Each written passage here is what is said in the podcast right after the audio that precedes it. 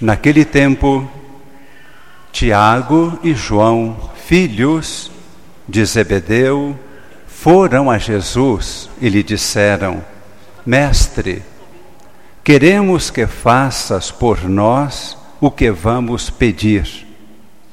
E Jesus perguntou: O que quereis que eu vos faça? Eles responderam: Deixa-nos sentar, um à tua direita e outro à tua esquerda, quando estiveres na tua glória. Jesus então lhes disse: Vós não sabeis o que pedis. Por acaso podeis beber o cálice que eu vou beber? Podeis ser batizados com o batismo com que eu mesmo serei batizado? Eles responderam: Sim, Senhor, podemos. Então Jesus lhes disse: Vós bebereis o cálice que eu vou beber, e sereis batizados com o batismo com que eu devo ser batizado, mas não depende de mim conceder o lugar à minha direita ou à minha esquerda. É para aqueles a quem foi reservado. Quando os outros dez discípulos ouviram isso, indignaram-se com Tiago e João. Jesus os chamou e disse: Vós sabeis que os chefes, os governantes das nações as oprimem, e os grandes as tiranizam, mas entre vós não deve ser assim. Quem quiser ser grande, seja vosso servo. E quem quiser ser o primeiro, seja o escravo de todos. Porque o Filho do Homem não veio para ser servido, mas para servir e dar a sua vida como resgate para muitos. Diante desta palavra de Jesus no Evangelho, convido a todos, por um instante, enquanto possível, olhar Cristo na cruz, aqui diante de nós. Este é o batismo do qual Jesus falou o batismo de sangue.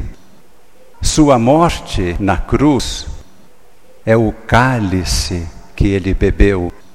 E beber o cálice significa assumir a própria vida, a própria missão até o fim.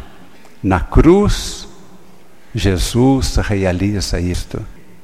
Na cruz, sinal de derrota para o mundo, Jesus revela sua liderança, recai sobre ele o pecado e todo o peso que recairia sobre nós. Os apóstolos pensavam em Jesus, grande imperador, com poder político, militar e econômico, mas Jesus aponta o caminho da cruz. A segunda leitura de hoje da carta aos Hebreus nos revela Cristo sacerdote e Cristo como sacerdote quando na cruz entrega sua vida por nós. E ele nos envia em missão, como enviou os apóstolos. Então hoje Jesus nos pergunta: vocês podem beber o cálice que eu bebi? Podem ser batizados no batismo em que eu fui batizado? E nós vamos dar a nossa resposta. Os apóstolos deram a sua resposta. Hoje é o dia das missões. E aqui na paróquia vamos viver um tempo missionário muito forte, desde hoje até o Natal. Evidentemente, queremos ser uma paróquia missionária sempre. Faltam, a partir de hoje, nove semanas para o Natal. Nós temos aqui na paróquia, cada segunda-feira, um tempo de oração, às 19 horas até 20 horas. Hoje estamos fazendo um convite a todos que estão aqui, todos são convidados, para virem amanhã às 19 horas e cada segunda-feira para esse encontro de oração. E por quê? Um objetivo é exatamente fazer uma novena de encontros cada segunda-feira, preparando-nos para o Natal. O segundo motivo, missionário, queremos fortalecer as famílias. Por quê? Quando se pergunta se numa família há oração, todos acham difícil. Acham difícil fazer uma novena do Natal. Então nós queremos, estamos convidando a todos, vivemos aqui na segunda-feira este momento muito intenso e bonito, e durante a semana o casal vai realizar na sua casa a oração com a família, preparando-se para o Natal. Além de fortalecer a família, estamos querendo fortalecer nossas comunidades nós somos aqui na paróquia nove comunidades. Já pensaram? Segunda-feira estamos aqui reunidos. Evidentemente, domingo estamos aqui na missa. Segunda-feira, reunidos em oração.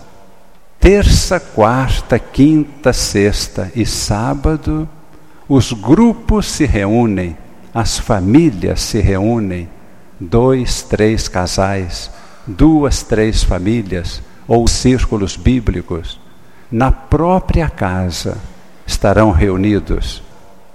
Lembrando-nos agora da segunda leitura da carta aos Hebreus, que fala de Jesus como sacerdote, numa família que é a igreja no lar. O casal exerce a missão sacerdotal. O pai e a mãe revelam a palavra de Deus aos filhos. Os filhos participam desta oração e deste momento de bênção.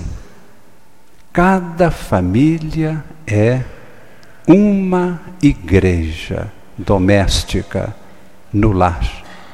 É por isso que quando se fortalece a família, a paróquia toda está fortalecida. Quando algumas famílias se reúnem, formam pequenas comunidades vivas e fortalecem as comunidades da nossa paróquia e da igreja em geral. É Jesus que coloca no coração de todos o seu convite.